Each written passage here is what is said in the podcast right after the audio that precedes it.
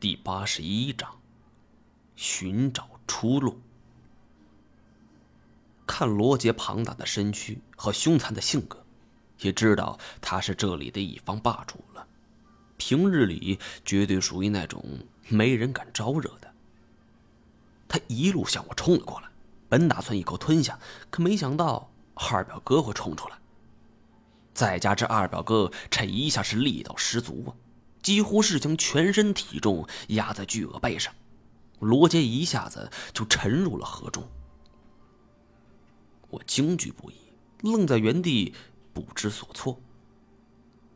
这时，河面炸起一个浪花，罗杰钻出了水面，而二表哥则趴在他的背上，胳膊上是青筋凸显，两只手就勒住了鳄鱼的颈脖，十指紧扣。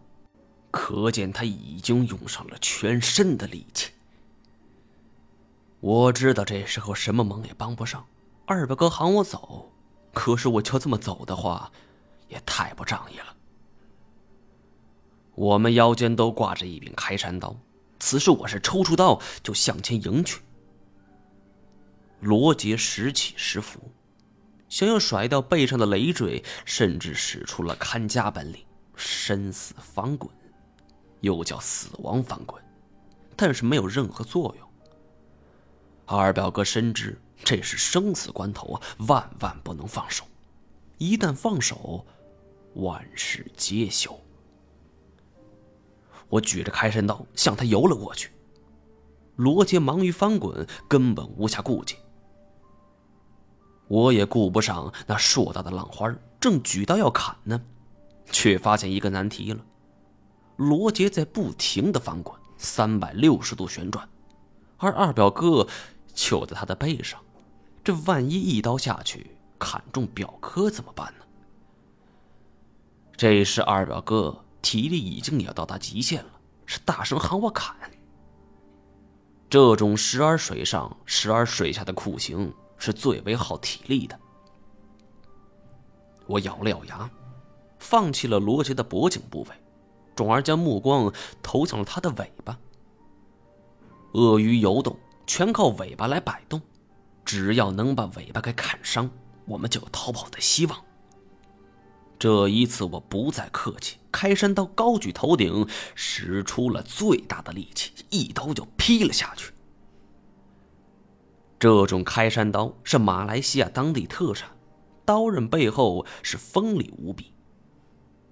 饶是罗杰变身的鳞甲也挡不住这一刀。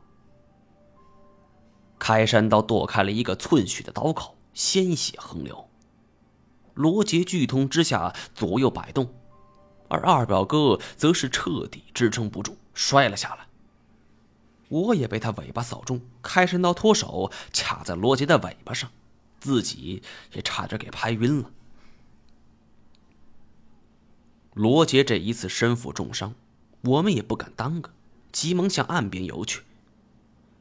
这一刀，我是使尽了力气。原本以为就算不能砍到他的尾巴，最起码也能砍下一半吧，可没想到他的盔甲可真是坚硬无比。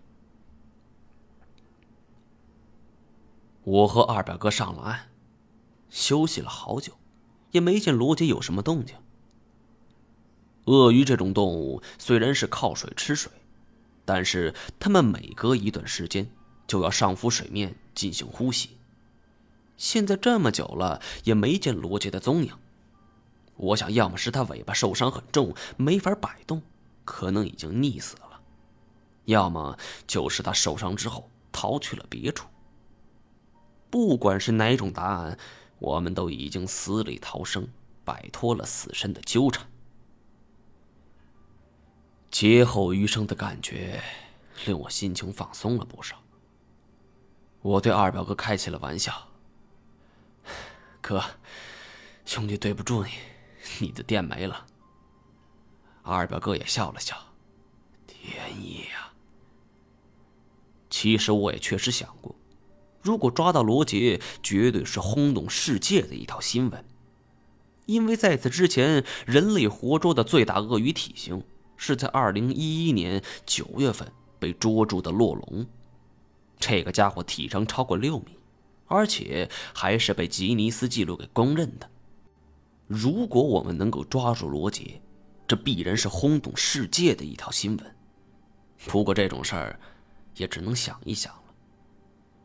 虽然有点像和头等奖擦肩而过的遗憾，但是人还活着，这就好。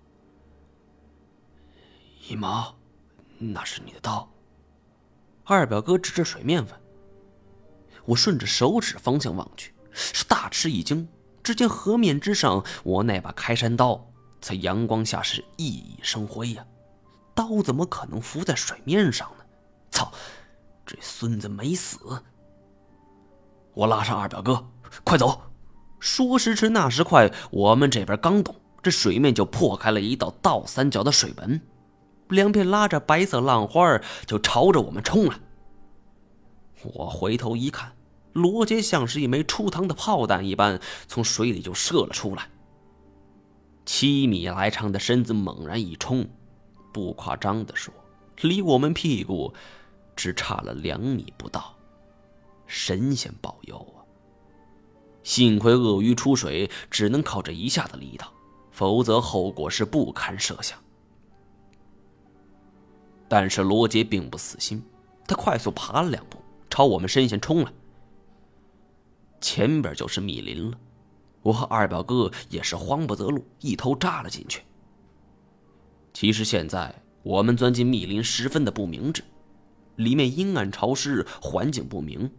上树！二表哥一声令下，我俩赶紧就近，就爬上了一株望天树。这是典型的热带植物，通常可以长到四五十米高，而且利于攀爬。鳄鱼再牛。也不可能爬树吧？果然，罗杰尾随而来，见我们爬上树木，只好在下面是团团发转。他目露凶光，尾巴上还挂着明晃晃的开山刀。